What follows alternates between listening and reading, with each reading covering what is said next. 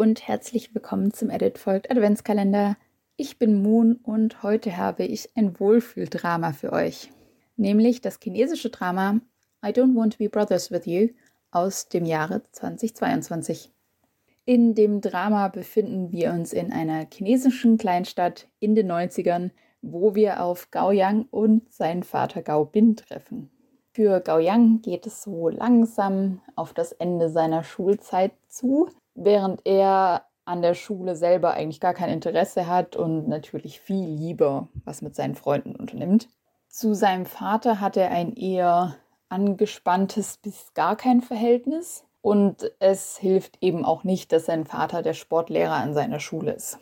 Seine Welt wird allerdings komplett erschüttert, als sein Vater eines Tages mit einem Jungen in seinem Alter aufkreuzt und ihm mitteilt, dass er von nun an sein Zimmer und eigentlich alles mit ihm teilen muss, denn sie sind jetzt wie Brüder.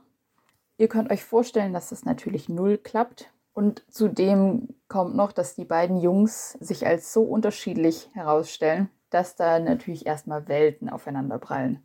Einerseits haben wir Gao Yang, der das hitzige Temperament seines Vaters geerbt hat, dazu noch leichtsinnig ist und die Schule eben nicht so ernst nimmt, während Xiao Wen auf der anderen Seite sehr zurückhaltend und sehr still ist. Aber dafür ist der Gute nicht nur in der Schule, sondern auch im Langlauf ein Ass und kochen kann er auch noch. Dann lässt sie der Vater auch erstmal für ein paar Tage wegen einer Geschäftsreise alleine und so geht es dann rund.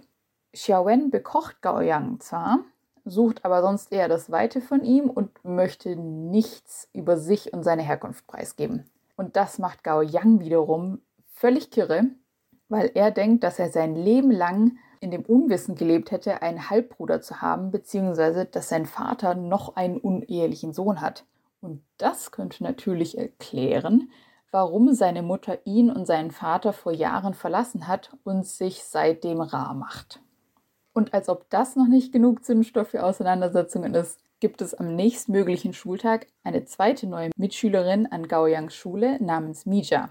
Und in die verliebt sich Gao Yang auf den ersten Blick. Mija ist aber nicht nur genauso still und verschlossen wie Xiao Wen, sondern die zwei scheinen auch auf eine mysteriöse Weise verbunden zu sein. Um die Gruppe komplett zu machen, kommen natürlich noch Gao Yangs Freunde dazu, Bei Bei und Jiao Bao, Beibei wohnt tatsächlich schon seit immer in der Wohnung über Gaoyang und die zwei liegen einfach auf einer Wellenlänge. Aber Beibei scheint mittlerweile auch ein Auge auf ihn geworfen zu haben. Und das wiederum ist nicht immer ganz so zum Vorteil für Jiao Bao. Der gutmütige Jiao Bao ist nämlich der einzige Freund in der Gruppe, der regelmäßig Taschengeld für seine Freunde übrig hat und es auch haben muss, wohlgemerkt. Dieses Drama ist natürlich absolut mein persönliches Lieblingsgenre, nämlich eine Kombi aus Wohlfühldrama und 90er Nostalgie. Aber es ist auch sonst einfach ein wunderschönes Drama, in dem es um die Bedeutung von Familie geht und auch wie eine Patchwork-Familie bestehend aus drei Männern denn so ihren Alltag meistern kann. Dazu kommen noch natürlich die vielen Abenteuer unserer Freundesgruppe, vor dieser Kulisse in dieser 90er Jahre Kleinstadt in China. Also wir sehen dann die ganzen alten Süßigkeiten, dann gehen die Freunde mal in Internetcafé, sie machen Fahrradtouren und natürlich das Highlight sind so alte Spielkonsolen von damals oder jemand hat womöglich einen Walkman. Also wer da nicht nostalgisch wird.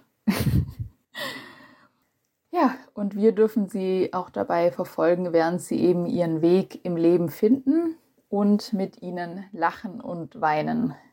Letzteres vor Rührung und vor Lachen.